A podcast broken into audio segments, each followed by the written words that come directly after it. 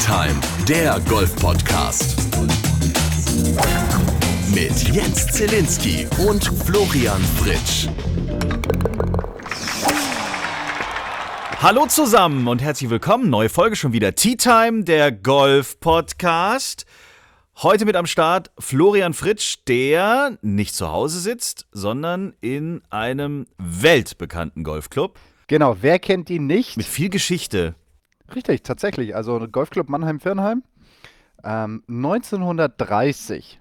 So lang geht dieser Boah. Verein nun zurück. In sieben Jahren feiert dieser Golfclub sein 100-jähriges Bestehen. Ja. Und Wahnsinn. das Witzige ist, dass dieser Golfclub eigentlich auf hessischer Gemarkung Teil des BWGVs ist, also Baden-Württembergischen Golfverbandes. Jetzt kann sich natürlich die Frage stellen, hä, was sucht ein hessischer Golfclub im BWGV? Naja, die Geschichte ist eigentlich relativ einfach. Vorher, ja, weil wir jetzt schon bei Geschichtsunterricht sind, war dieser Golfclub tatsächlich in Mannheim, also in der Stadt Mannheim drin. Dann nach dem Zweiten Weltkrieg hat man diese Fläche gebraucht für, keine Ahnung, Baracken, militärische Infrastruktur und so weiter und hat ihn kurzerhand außerhalb wieder neu angesiedelt oder neu aufgebaut. Hier in der Gemeinde Firnheim und Firnheim gehört zur Bergstraße und die Bergstraße gehört zu Hessen.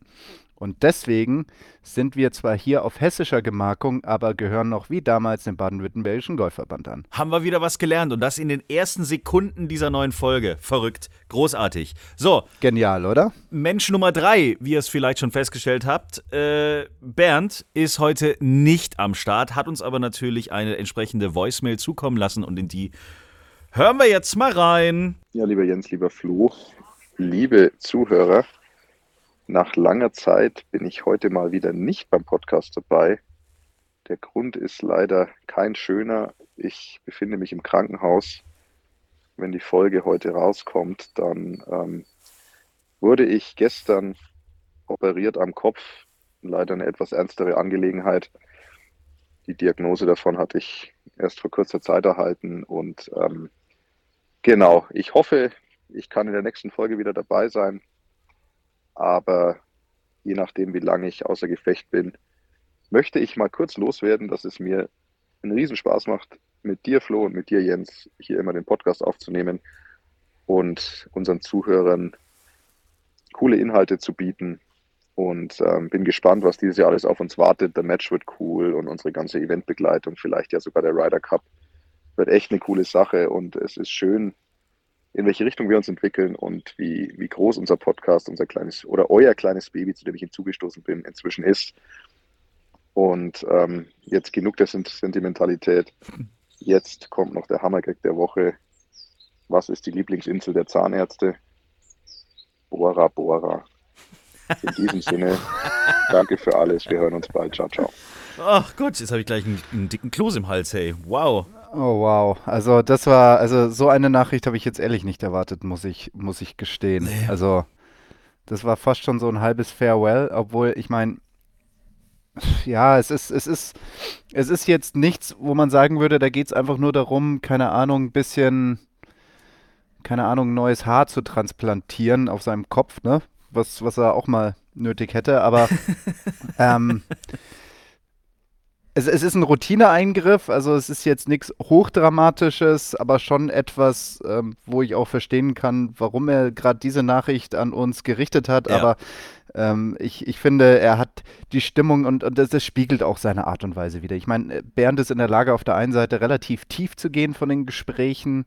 Das haben wir jetzt im ersten Teil der Nachricht gemerkt, aber dann dieser Witz zum Abschluss oder im Anschluss zeigt auch wieder, dass er in der Lage ist, da wieder relativ schnell rauszukommen und, sag ich mal, sich den humorvollen Dingen des Lebens zu widmen. So schaut's aus. Alles Gute nochmal über diesen Weg. Ich gehe davon aus, sobald er die Ohren wieder aufmachen kann, äh, wird er dann diese Folge hier im Krankenhaus hören. Ansonsten, Zitat der Woche, mit dem würde ich gerne anfangen. Ich finde es großartig. Fred Couples hat einen rausgehauen.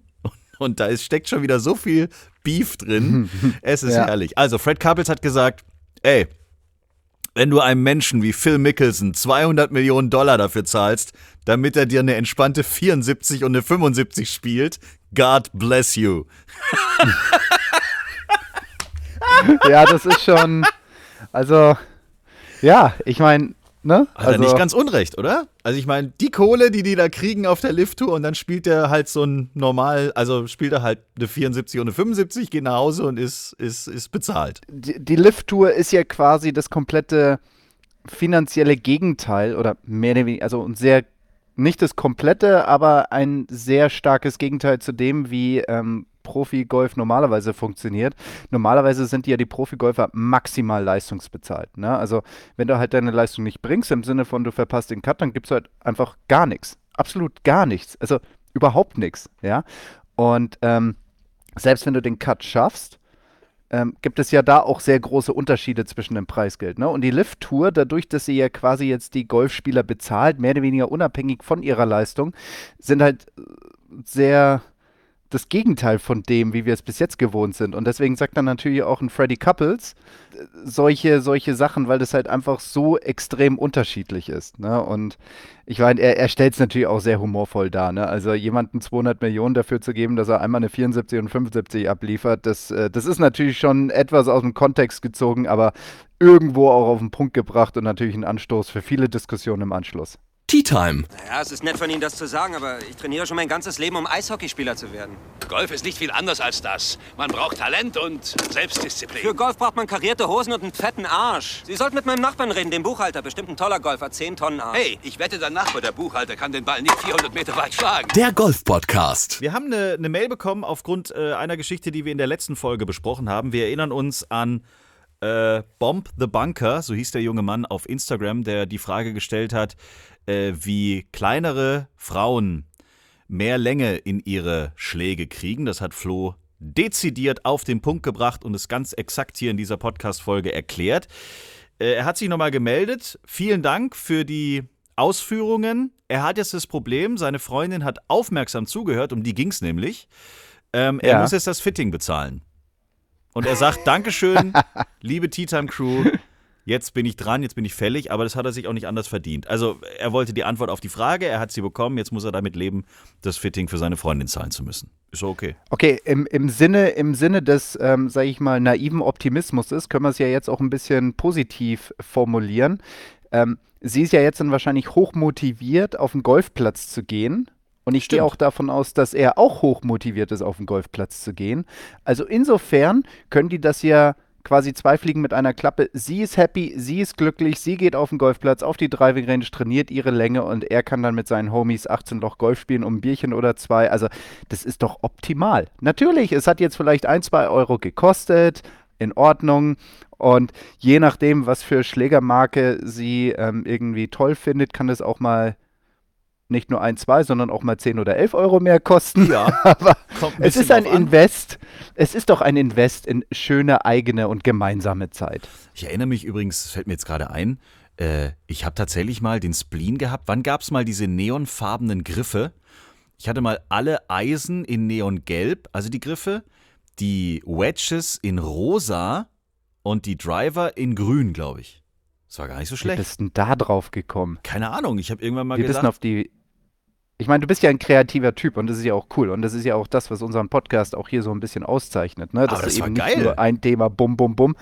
Aber gibt's da, gibt's da irgendwie, ja, das, sah, das einfach nur cool aus? Also vor deinem geistigen Auge, diese Kombination sieht irgendwie ganz witzig aus? Oder gibt es auch ähm, einen Hintergrund dazu, warum diese Farbe bei diesem Schläger? Nee, ich, ich habe irgendwann festgestellt, es gibt tatsächlich nicht nur schwarz oder weiß oder so. Und habe dann einfach beschlossen, alles klar, was gibt's noch? Habe ich gefragt. Dann hieß es, ja, du kannst doch ganz verrückte Sachen machen. Und dann habe ich gesagt, alles klar. Alle Driver, alle Hölzer, grün, neongrün, die Eisen neongelb und die Wedges neonrosa. Ich würde es wieder machen. Aber weißt du, ich hab- schön. Ich habe ich hab mit sowas ähnlichem jetzt auch angefangen. Ich habe ja normalerweise immer nur irgendwie schwarz, blau und weiß als äh, Kleiderfarben. Und ich habe jetzt auch bei meinem Partner, Ping, ähm, der mich auch mit Kleidung ausstattet, etwas farbenfrohere Kleidungsstücke bestellt. Also ich habe jetzt auch ein Orange. Oh, du bist ich ja habe jetzt auch. Boah, ich, ich sag's dir, ich bin total. Ah, jetzt fängt ja ein ganz neues Fritschleben an. ist richtig Orange. cool. Also Bist mir macht es auch richtig Spaß. Ja, ich weiß. Und hier, guck, guck mal das Armband von meiner Uhr an. Siehst? Orange. Auch knallorange, gell? Also ich bin jetzt voll auf dem Holland-Trip. Wollte gerade sagen. Ähm, und irgendwie, ich finde es Ich find's cool. Also endlich mal rauskommen aus diesem nur weiß, blau und schwarz. Geil. Nächste Hörerfrage fangen wir gleich an, bevor wir dann gleich zur Tour kommen. Ähm, der Franz. Der Franz hat geschrieben. Sehr interessant. Aber da weißt du wahrscheinlich die Antwort sofort. Nehmen wir mal an, schreibt der Franz. Die Antwort ist ja. Pass auf, wir müssen genau darauf acht geben, wen er wo wie anspricht. Ich, ich lese es jetzt Okay. einfach mal vor. Nehmen, Nehmen wir, wir mal, mal an. Du spielst beispielsweise das Masters und gewinnst es. Mhm. Wie lange dauert es, bis das Preisgeld auf meinem Konto ist? okay, ist jetzt erstmal, also die, die, ähm, die Person, die angesprochen wird, dreht sich in der Fragestellung etwas. Also er behauptet, du spielst, aber er möchte dafür die Kohle haben. Ist egal. Also wie lange dauert es, bis die Kohle bei so einem Turnier dann äh, bei dir zu Hause auf dem Konto ist? Innerhalb einer Woche. Eine Woche. Okay.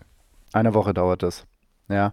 Ähm, und dann kommt auch nicht immer die volle Preisgeldsumme an, sondern jedes Land hat eine Quellensteuer. Ach du Und diese. Quellensteuer ist unterschiedlich. Also mal hast du Glück und dann sind es nur 0%, dann hast du mal Pech, dann sind es 20 oder 25% und dann wird es dann direkt schon abgezogen von der Tour und du kriegst nur den restlichen Betrag überwiesen. Gott sei Dank gibt es mit den allermeisten Ländern so eine Art Doppelbesteuerungsabkommen. Das bedeutet, dass das, was ihr an Quellsteuer schon abgeführt hat, nicht nochmal als Einkommensteuer bei uns ähm, drankommt. Was war so der schlimmste Abzug, den du mal gehabt hast und du hast dich dann richtig geärgert? Kannst du dich noch dran erinnern? Boah, kann ich dir jetzt ehrlich nicht so wirklich sagen, weil ähm, dadurch, dass ich ja damals, als ich noch auf der Tour war, ähm, na wohl doch, jetzt, wenn ich wieder drüber nachdenke, ähm, ist es wahrscheinlich doch nervig. Ähm, als ich noch nicht verheiratet war, ja, als Selbstständiger, Alleiniger, ohne, ohne Kinder oder sowas, dann bist du ja relativ schnell in höheren Steuersätzen dabei. Ja. Und ähm, da war das dann noch nicht so ein Problem. Ja, weil ich konnte das ja dann verrechnen mit meiner Einkommensteuer Aber als die. Frau ins Leben kam, da kamen Richtig, die Probleme. genau. Wir kennen das doch. Richtig, Ja, richtig. Genau, ne? Als ich dann verheiratet war und Kinder hatte mit den ganzen Steuerfreibeträgen und so, dann war dann der Einkommensteuersatz nicht mehr ganz so hoch. Ja, und dann habe ich durch die Quellensteuer am Ende wahrscheinlich mehr bezahlt. Wobei, ich bin mir sicher, wir haben jetzt auch einige Steuerberater, die sich auch im internationalen Steuerberecht auskennen, die hier zuhören und sagen, Flo, da hast du nicht aufgepasst, das ist kompletter Schwachsinn, weil XY kann sein. Ähm, aber das war jetzt, das ist jetzt einfach nur mal so meine oberflächliche, mit Halbwissen ausgestattete Laienmeinung oder Erzählung von dem, was damals so war. Aber grundsätzlich, du freust dich schon irgendwo so über diesen, diesen Bruttobetrag, vor allem als du auf der Change Tour unterwegs warst und du willst immer irgendwie gucken, dass äh, zumindest du das reinkriegst, was du ausgegeben hast. Und wenn die Quellensteuer dir dann da, dazwischen kam, dann war das dann schon immer so ein bisschen nervig. Aber es ist auf jeden Fall eine Woche später in der Regel dann auf deinem Bankkonto. Das funktioniert mit einer ganz normalen Überweisung. Du machst deinen Job, fährst sonntags nach Hause oder am Montag und irgendwann kommt die Kohle. Genau, aber lass uns doch mal die Frage von Franz wörtlich nehmen. Also so wie er sie hier gestellt hat, ist ja quasi, stell dir vor, du spielst die Masters, gewinnst die, wann würde ich das Geld kriegen? Daraus würde ich jetzt Folgendes ableiten, dass dieser Franz, ja, vielleicht ist es ja der Franz, wie der Franz damals im Organisationskomitee, im OK-Komitee 2006 WM, ähm, vielleicht hat er auch gewisse Verbindungen zu Augusta, zu den Masters und könnte mich über irgendeinen Weg in dieses Turnier reinbringen. Das glaube ja- ich nicht. Das glaube ich nicht. spinnen wir das doch mal weiter. Würdest du dein komplettes Preisgeld jemandem zahlen, wenn du in die Masters reinkommst? Also ich schon. Ich würde es Ähm, wahrscheinlich schon tun. Also ich, ich gehe davon aus, dass ich. Also 10% würde ich gern behalten. Einfach so als Gag. 10%, 10% und äh, das Jaditz-Spuck. So will ich mit nach Hause nehmen. Und ein Handtuch. Und ein Handtuch. Und ne? ich möchte noch eine. Ich möchte noch. Was kriegt man denn da noch? ja, du kriegst wahrscheinlich so ein Caddy-Bib. Ne, so, so diese, diese, dieser Caddy-Overall, dieser Caddy-Anzug. Ja, aber das hat mich ja zum Beispiel total, das war echt schade, weil ich war ja einmal in meinem Leben, hatte ich die große Ehre, bei dir Caddy zu sein, bei den Porsche European Open vor drei Jahren, vor zwei Jahren, weiß ich nicht. 2021 war es. So, und ich war stolz wie blöd, dass ich dieses Leibchen da hatte. Also hier Porsche drauf und dann mit Klettverschluss der Name Fritsch hinten und vorne drauf gebappt. Aber Ja. das musst du ja wieder abgeben. Du darfst es nicht Ja, mit nach Hause nehmen. doof. Schade. Nee, ist richtig. Ist schade, ne? Ja, muss ich da in, in, in die Einkaufskiste da schmeißen am Schluss. Du, aber mal eine, eine Frage an dich und damit schaffe ich wahrscheinlich die Überleitung jetzt auch zu den Tour-News. Wir hatten ja jetzt bei der Walzbar Championship die Situation, dass Veranstalter und die PGA Tour den Spielern erlaubt hat, ja, den Namen, der bei den Caddies hinten drauf gebappt wird, selber zu bestimmen. Da hattest du zum Beispiel einen, der hat eine 89 irgendwie geschossen und der hat sich dann selber hochgenommen, indem er halt dann auf seinem Caddy hinten drauf gebappt hat, Mr. 89. Bei Adam Schenk stand dann Bunker zum Beispiel. Ja, irgendwie bei Matt Wallace, da der Caddy Franzose ist, stand dann irgendwie so French Caddy. Und JT Poston, der zusammen mit Justin Thomas im Flight gespielt hat, die ersten beiden Runden, hat bei seinem Caddy einfach nur hinten drauf geschrieben, The Other JT. Also der andere JT. Was würdest du deinem Caddy hinten drauf bappen? Vor, dass für jeden klar ist, Oh. es, es ist ständig Gefahr im, im Raum. Ja, okay, das kann ich nachvollziehen. Definitiv. Keine Ahnung, weiß ich noch nicht. Aber ja, klar. Ist das jetzt auch wieder so ein Versuch, ein bisschen die Lift-Tour zu kopieren mit den ganzen Teamnamen und so weiter und so fort? War das wieder Das eine schwer kreative Idee, sein. was ganz Neues? Ja, das kann gut sein. Und ich kann mir auch vorstellen, dass die Spieler in internen Meetings auf der PGA und wahrscheinlich auch auf der DP World Tour immer mehr dazu angehalten werden, auch mit den Fans zu interagieren, dass vor allem auch dieses Thema Unterhaltung und Entertainment immer mehr in den Vordergrund rückt. Ja, und weniger dieses, die, die Spieler in ihrer eigenen Welt spielen so diese Turnierchen und die Zuschauer haben das große Glück, dabei sein zu dürfen. Ja, ähm, insofern, ich kann mir vorstellen, dass die Lift-Tour auch die, das Selbstverständnis der Pros ein bisschen verändert, weg von reiner Berufsgolfspieler oder reiner Playing Professional hin zu einem Entertainment Professional. Kann ich mir schon vorstellen. Wow, schöne Bezeichnung. Großartig. Entertainment Professional, sowas machst du beruflich, ich bin Entertainment ich bin Professional. Entertainment, Entertainment, Entertaining Golf Professional. ich bin ein Unterhaltungsberufsgolfer. Geil.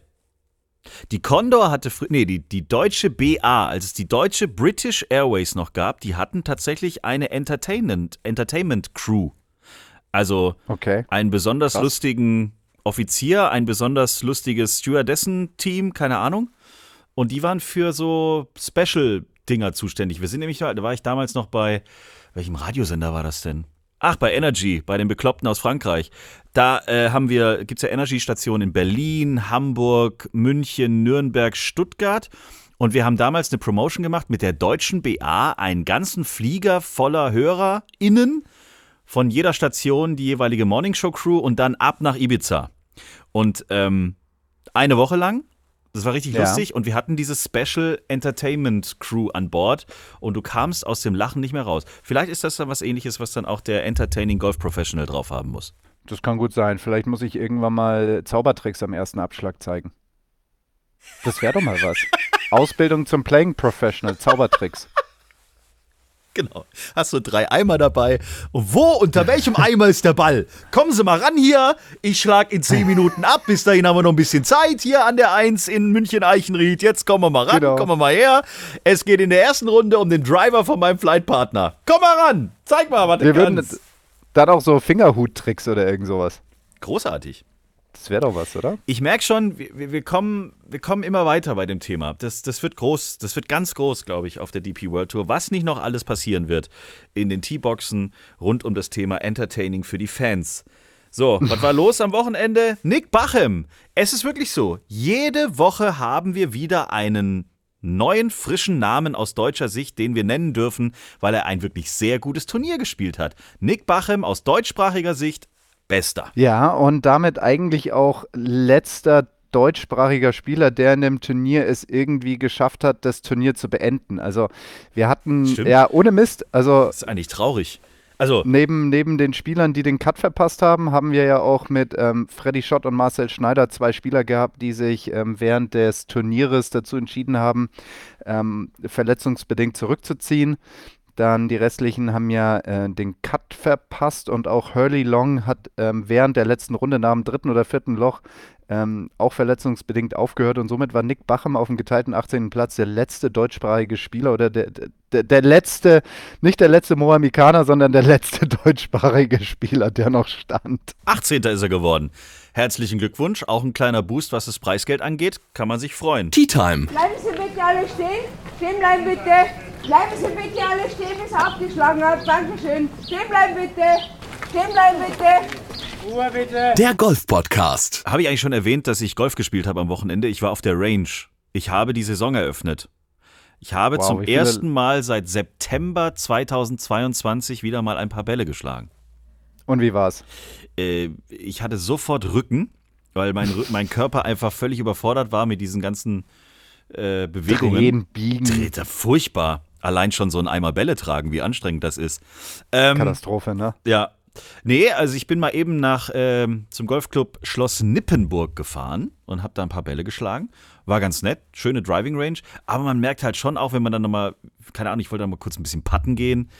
Also ein, so, ein, so ein schönes Grün, was einfach so aus dem Winter rauskommt und einfach noch so richtig, richtig schäbig ist. Ist ja jetzt kein Vorwurf, ist halt so. Aber Putten macht ja in diesen Jahreszeiten überhaupt keinen Spaß. Nee, das kannst du komplett knicken. Also das Igitt. ist, Igitt. das ist gar nichts. Ne? Also es ist schön, wenn jetzt die Golfclubs äh, so langsam wieder, wieder anfangen, die Rasenabschläge aufzumachen, dass man nicht mehr von diesen Matten schlagen muss. Das ist auch furchtbar, ja. Bah. Also je nachdem, wie die Golfplätze oder die Golfclubs ausgestattet. Ich finde, das Schlimmste ist, wenn man einfach so eine Matte auf Beton schmeißt. Also Ja. nochmal ohne irgendwie Dämpfung Geht schön zwischen dieser. Matte. Oh, das ist eine Katastrophe. Das ist voll Katastrophe. Also da prallt ja der Schläger komplett ab. Da kannst du auch genauso gut hier von der Straße trainieren. Ja. Finde ich. Also das macht dann auch keinen Unterschied mehr. Das sind dann so die Momente, wo ich eigentlich jedem wünsche, dass er Löffler ist, mit einem ganz flachen Eintreffwinkel. Sobald du da einen steilen Eintreffwinkel hast und das Ding schön komprimierst und quetscht, kannst du, also dann bist du ja spätestens nach zwei, drei Wochen komplett durch mit dem Handgelenk, Ja. wenn du von sowas trainierst. Ich wollte nur sagen, auch in äh, Vorbereitung auf The Match am 17. Mai in Berlin-Wannsee, ich bin jetzt da. Es geht los. Ich habe angefangen. Ich bin im Fluss. Wann jetzt Schritt 2 kommt, also dass ich wieder auf einer Driving Range stehe oder womöglich sogar mal 18 Loch laufe, das werden wir dann sehen. Aber ich bin da. Ich habe angefangen. Ich bin da. Was meinst du, was du denn so bräuchtest bis dahin, um einigermaßen in Form zu sein? Alle 10 Tage müsste ich mal auf Bälle hauen, glaube ich. Und dann würde das passen, oder? ich muss so ein Grundgefühl haben, dann reicht's, um zumindest meinem Kopf zu sagen, es könnte gehen. Ich bin ja nie an dem Punkt angelangt, dass ich mal gesagt habe, alles klar, ich weiß halbwegs jetzt, wie der Hase läuft bei mir, sondern ich war ja auch, ich glaube, ich habe zwei oder drei Trainerstunden in den letzten 15 Jahren gehabt und die hast alle du geschmissen. So aus dem, aus, aus dem Zufall heraus. Mach mal das, mach mal jenes, mach mal dies. So. Aber Überhaupt und sowieso. kein ne? regelmäßiges Training. Nie. Noch, also zur Platzreife hin. 1997 in Bad Griesbach bei Adam Eisner mit den Knickerbockerhosen. Aber ähm, seitdem nicht mehr. Also von daher gesehen immer mal wieder so Einzelstunden, aber verteilt auf alle sechs, sieben Jahre. Das war's. Also du kannst mal gerne vorbeikommen. Ich gebe dir bestimmt sehr, sehr gute Tipps in Vorbereitung. Ich weiß nicht, ob das jetzt Match. aus strategischen Gründen vor the Match gut ist, wenn ich jetzt bei dir oder bei Bernd ins Training gehen würde. Doch, ich glaube, das ist Doch, nicht das ist der super. richtige Weg. Eineinhalb Nee. Monate ist genügend Zeit, den Schwung einfach mal komplett umzudrehen. komplett zu ruinieren. Genau. Ja. Nein, ich weiß nicht. Aber nach dem 17. Mai können wir gerne nochmal drüber sprechen. So, was war denn noch los hier? Ähm, ach so, es gibt eine interessante Idee, die so blöd ist, meiner Meinung nach, und für so viel Diskussionsstoff schon wieder gesorgt hat. Ich rede von der USGA und der RNA, die ähm, ein, wie, wie hat eine Zeitung geschrieben, sie wagen gemeinsam einen Vorstoß gegen immer längere Drives. Ja, das ist richtig. Äh, Aber dieser äh. Vorstoß ist gezielt nur gegen Profis und nicht Amateure. Die Idee ist, dass bei, das verstehe ich auch nicht, nur bei bestimmten Events ab 2026 die Profis Bälle schlagen müssen, die nicht so weit fliegen. Also nicht bei jedem Event, sondern nur bei bestimmten Events. Hä? Und dann kommt plötzlich raus, dass Rory statt 800 Meter nur noch, in Anführungszeichen, 200, 210 schafft oder so. Ja, also es- die Idee ist, das Ganze um, um circa 20, ja, 15 bis 25 Meter zu reduzieren, also pro Schlag Aber irgendwo. warum? Ja, also da gibt es schon okay Gründe. Also die, die Gründe sind ja zum einen, dass, dass die ganzen Turnierplätze, wo die Jungs spielen, die müssen ja gefühlt jede, alle zwei, drei Jahre neu designt werden, weil die Hindernisse, die mal eingebaut wurden, die spielen ja jetzt irgendwie keine Rolle mehr. Ja, Ja, okay. das ist der eine Grund. Der Stimmt. andere ist, wenn ein Golfplatz verlängert wird, brauchst du mehr Boden, ja, mehr Fläche. Und wenn du mehr Fläche hast, brauchst du auch mehr Leute, die das bestellen, ja, die sich darum kümmern. Und wenn du mehr Fläche hast, dann brauchst du nicht nur mehr Leute, die sich darum kü kümmern, sondern du brauchst auch noch mehr Rohstoffe, mehr Dünger und Zeug, das du draufschmeißt, ja. Und je nachdem, aus welcher politischen ähm, Richtung du kommst, kann das halt auch negativ behaftet sein, wenn man da Dünger draufschmeißt und sonst irgendetwas. Ähm, also da gibt es auch Gründe, die dagegen, also die dafür sprechen, dass man so etwas macht. Aber auf der anderen Seite sportlich würde ich ähm, auch dieses Argument ähm, sehr viel Gewicht geben, das Bryson DeChambeau gesagt hat. Und zwar, er hat gemeint, naja, am Ende den Ball weit zu schlagen, ist ja eine konkrete Fertigkeit. Das ist ja etwas, was sich Leute erarbeiten, antrainieren mussten.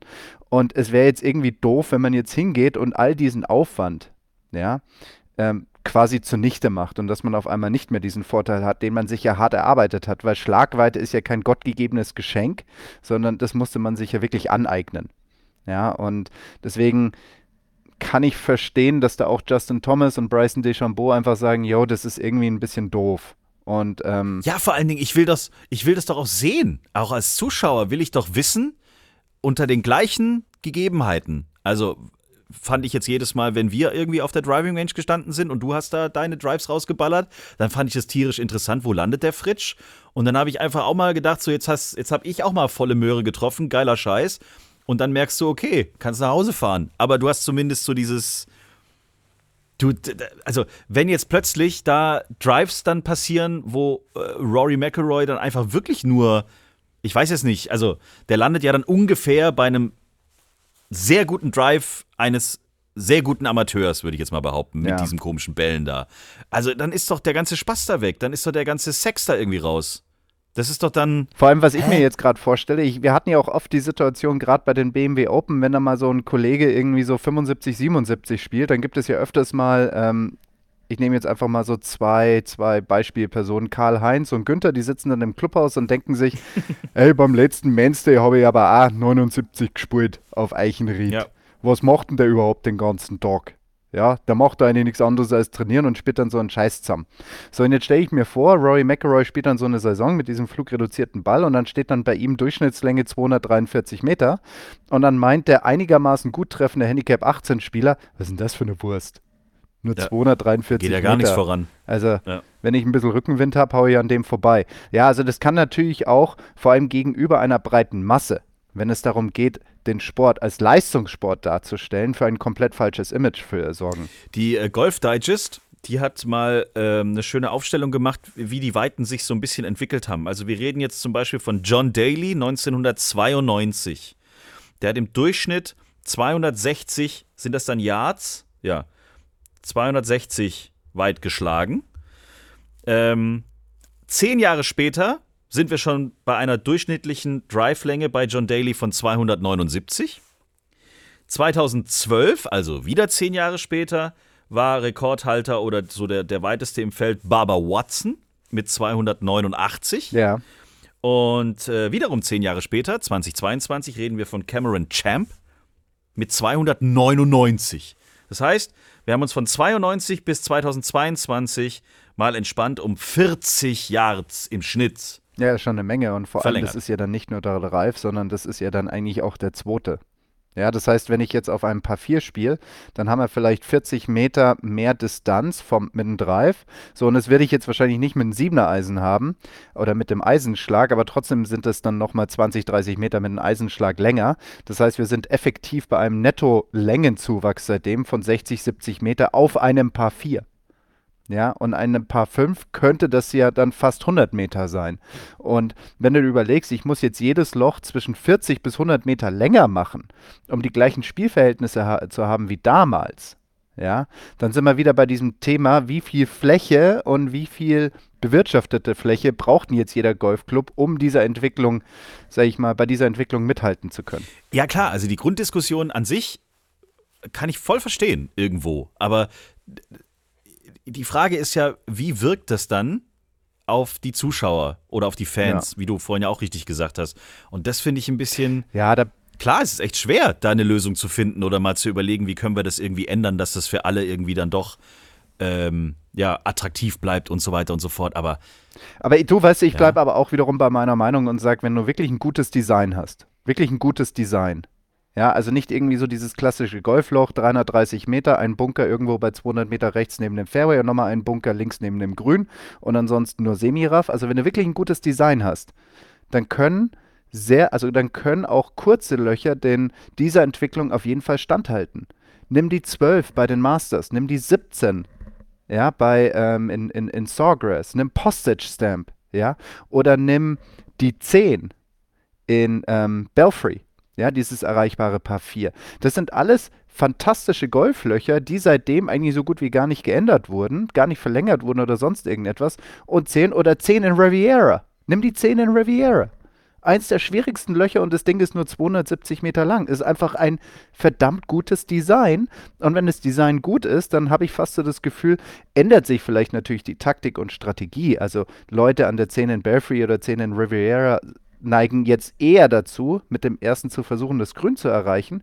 Aber dieses Golfloch widersteht trotzdem den Test der Zeit und ist weiterhin so mhm. schwierig, wie es sich damals gespielt hat. Ja, also äh, bin ich eher dann auf der Spur, dass ich sage, hey, dann macht doch die, die Löcher vielleicht schwerer, arbeitet am Design, aber bitte jetzt nicht anfangen, die Bälle für gewisse Events als Blödsinn. Nein, das ist Quatsch. Also das, das ist, ist ja Käse. Da machst du Bunker tiefer, mehr Bunker, ziehst Wasser rein. In Eichenried haben sie es ja genauso gemacht. Die 16 in Eichenried zum ja. Beispiel finde ich ein Megaloch, wo, du, wo sie ja wirklich auch durch die Verschiebung des Abschlags auch die Jungs mal herausfordern das Grün bei einem Paar 4 anzugreifen. Aber durch diesen riesigen See genau, davor macht es das Ding ja nicht einfach. Perfekt. Oder? Ja. Genau. Die 16 ist auch so ein perfektes Design, aus meiner Sicht, von gutem Design. Also perfektes Beispiel. Das Loch hat sich nicht großartig verändert in den ganzen Jahren. Sie haben einfach nur ein bisschen Wasser reingezogen, ja, das Grünhauch verändert und es ist ja eigentlich, es ist ja eigentlich jetzt sogar noch charmanter geworden. Zuvor war es ja eigentlich offensichtlich, du legst sie ab, schlägst mit einem Eisen drauf. Punkt. Ja, und jetzt hast du auf einmal so viele unterschiedliche Möglichkeiten, dieses Loch zu spielen, was ich als jemand, der, sag ich mal, so ein bisschen auf der kreativen Ebene unterwegs bin, ähm, ist, natürlich extrem attraktiv finde. Ja, als ich, ich finde ja so 470 Meter Paar Vierlöcher total langweilig, weil du weißt ja ganz genau, du stehst am Abschlag, du musst einen Driver ziehen, haust den irgendwie da nach vorne, dann wirst du irgendein mittleres Eisen haben, das schlägst du dann aufs Grün. Weißt du, sowas zwischendurch mal zu haben als Kontrastmittel ist ja schon ganz schick. Ja, aber ich bin eher ein großer Fan von, du stehst am Abschlag und hast drei, vier unterschiedliche Möglichkeiten, dieses Loch zu spielen.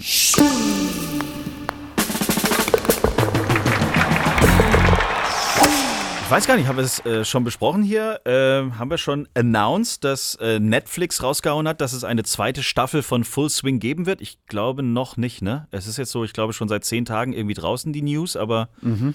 Ich weiß nicht, ob wir es hier schon besprochen haben. Auf jeden Fall wird es eine zweite Staffel geben. Heißt, die erste Staffel von Full Swing auf Netflix, also dieser Doku über die PGA Tour und die Liv-Golfspieler, ähm, scheint sehr erfolgreich gewesen zu sein, sodass äh, Netflix jetzt schon an der nächsten Staffel dreht und äh, dass, dass die Saison 2023 wohl dann verfilmt sozusagen und dann wird es 2024 äh, nicht in die Kinos kommen, sondern auf eure iPads, eure Tablets, eure PCs, eure What the hell, egal. Ähm, freuen wir uns drauf. Zweite Staffel Full Swing. Dann habe ich eigentlich für diese Folge ja versprochen gehabt, dass es News gibt zu äh, The Match am 17. Mai. Ähm, ihr wisst, die Amateure, Team Zille, Melanie und ich gegen die Profis. Habt ihr euch jetzt mit dem Namen nochmal committed irgendwie? Ist es jetzt klar? Harry Bros oder Harry Pros? Wir sind die Harry Pros. Mit es P. sind die Harry Pros. Ähm, so Florian Fritsch und Bernd Ritthammer spielen also die Profis spielen gegen die Amateure.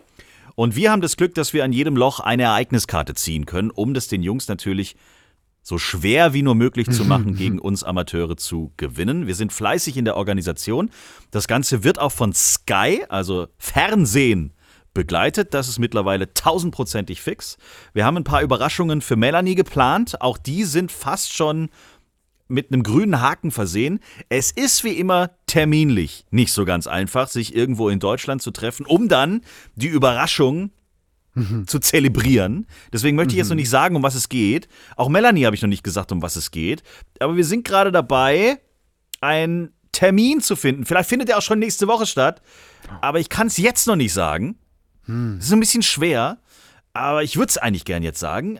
Ah, wir werden es auf nicht, Instagram. Tu's nicht. Mach's, wenn es fix ist, ja. Und wenn, wenn wir dann wissen, was dann so passiert, dann kannst du es ja voll rausballern. vielleicht nehme ich dann das Telefonat mit Melanie einfach auf, dass wir in der nächsten Folge dann Überraschungsmoment 1 haben, wenn wir ihr sagen, was sie denn als äh, erstes Highlight in Vorbereitung auf The Match 2023 dann äh, erleben wird, in der Hoffnung, dass es wahrscheinlich diesen Samstag ist, mhm. aber mehr dazu dann in der nächsten Folge. So, Freunde der Sonne, wir hoffen, dass nächste Woche Bernd auch wieder am Start ist. An dieser Stelle nochmal alles Gute. Ähm, wenn du uns jetzt zuhörst, genieß es. Ich hoffe, das Essen im Krankenhaus ist immer so ein Thema. Ne? Essen im Krankenhaus ist immer ein bisschen, oh, weiß man nicht so genau. Mhm. Meistens so ein Apfel, ein Joghurt, ne? eine Scheibe so. Brot, Käse. Schei mhm. und, Butter. Und, Mittag, ja. und eine Marmelade. Und eine Marmelade, eine leckere, gell? Aber ich glaube, wenn man dann so eine OP überstanden hat und der ganze Stress mal aus dem Kopf ist und so, ist es eigentlich völlig egal. Ist ja Wurst. Und ich muss ganz ehrlich sagen, meine Frau hat, äh, hat auch immer gesagt, ähm, hat als Physiotherapeutin in einer Klinik gearbeitet, wir reden hier von einem Krankenhaus und keinem Hotel. Ja, Richtig. Also wir dürfen jetzt nicht den Fehler machen, am, äh, beim Krankenhaus äh, einen, einen Michelin-Sterne-Küchenanspruch zu formulieren. Können Sie mir bitte noch die Weinkarte bringen, junge Frau? Ja, genau, richtig. Ich glaube, wir sind alle froh, wenn, es, wenn wir da drin sind, alles gut Was läuft. Was ist Ihre Empfehlung? Ja, genau, richtig.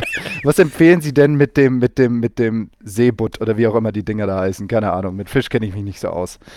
Und die Austern hätte ich gern mit einem leckeren Weißwein oder irgendwas. Oh, ein schöner Chablis vielleicht dazu oder ein Sancerre. Oder naja. ein grüner Berliner. Oh, ein grüner Berliner geht immer. Weißt du, egal, auch im Krankenhaus übrigens völlig egal, kannst du immer trinken. Gut, lecker, lecker. So, Freunde der Sonne, äh, wir wünschen euch alles Gute. Genießt das Wetter, soweit es geht. Geht raus. Ähm, genießt das Golfen. Wir hören uns nächste Woche wieder. Bis dahin, auf Wiedersehen. Bis dann. Ciao.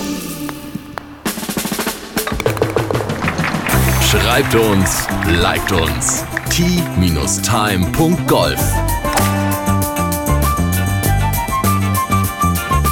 Tea Time, der Golf-Podcast. Auch auf Facebook und Instagram. Tea Time. Tea Time ist eine Produktion von Pot Ever. Infos und noch mehr spannende Podcasts gibt's auf potever.de.